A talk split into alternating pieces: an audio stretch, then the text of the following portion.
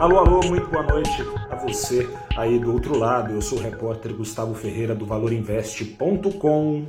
Começa agora o seu saldo deste dia 8 de fevereiro de 2022. Estou aqui para contar a você aí do outro lado da tela que o Banco Central deu toda a pinta hoje de que a Selic não vai parar de subir nos 12% ao ano era mais ou menos essa a expectativa do mercado. Boa parte dos analistas, depois da Selic subir aos 10,75% ao ano na semana passada, junto ao aviso de que não mais em um ponto e meio a Selic subiria daqui em diante, boa parte dos analistas veio imaginando, ah, pô, a Selic vai subir só mais um ponto então, em março ela para de subir nos 11,75% ao ano, ou ela vai subir 11,25, parando nos 12, esse sonho se desfez com a ata da reunião da semana passada, divulgada pela manhã, e com isso o Ibovespa suou, mas suou bastante para conseguir subir. Lá fora, bolsas subiam o dia todo, sejam as bolsas dos países ricos, desenvolvidos, Estados Unidos, Europa, sejam as bolsas emergentes, mais a do Brasil, o Ibovespa ficou no 0 a 0, namorando com a queda quase todo dia, até que nos instantes finais, faltando ali vinte e tantos minutos para 6 horas da tarde, o Ibovespa subiu um pouquinho, ganhou um pouco de fôlego, fechou em alta de 0,21%. Pouca coisa, mas é melhor do que nada. Indo a vaca fria aqui, Seguinte, não bastando os juros nos Estados Unidos podendo, devendo, ao que parece, subirão em março, talvez em ritmo acelerado ao longo do ano, não, basta, não bastasse essa pressão,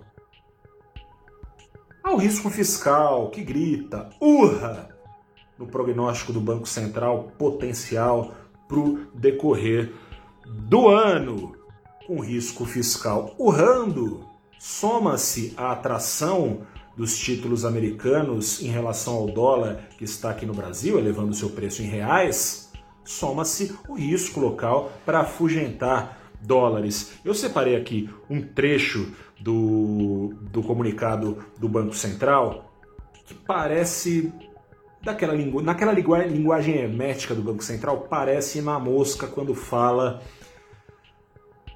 o seguinte parece ir na mosca em relação à ideia do Congresso de cortar imposto para reduzir o preço da gasolina, dos combustíveis e ajudar na inflação. Diz o Banco Central o seguinte: políticas, políticas fiscais que tenham efeitos baixistas sobre a inflação no curto prazo, ou seja, cortar imposto, podem causar deterioração nos prêmios de risco, ou seja, fazer o dólar subir ainda mais. E tem um problema que torna essa ideia, que tem tudo a ver com o dólar, que torna essa ideia ou ingênua, ou tola, certamente populista. O, do, o, o preço da gasolina não está subindo por causa de imposto, o preço da gasolina está subindo, está onde está, por causa de duas coisas. Por causa do petróleo caro, e aí não tem muito o que fazer, é esperar o tempo passar, esperar as cadeias de produção no mundo se reequilibrarem, entre oferta e demanda ter maior equilíbrio. E o segundo ponto, e aí tem bastante a ver com esse comunicado do Banco Central e bastante a ver com o rumo que as coisas estão tomando no Congresso, a gasolina está cara como está por causa do dólar.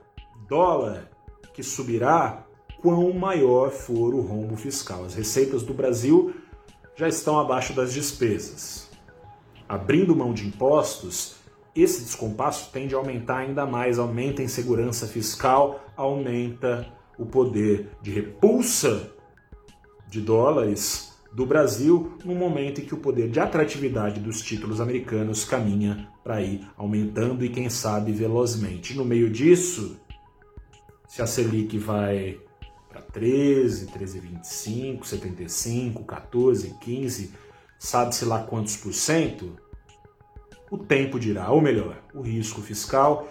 E o Congresso, nessa toada, né, a gente está em fevereiro ainda, tem tanta água para rolar, mal começou o período eleitoral, oficialmente nem começou, nessa toada muita água para rolar.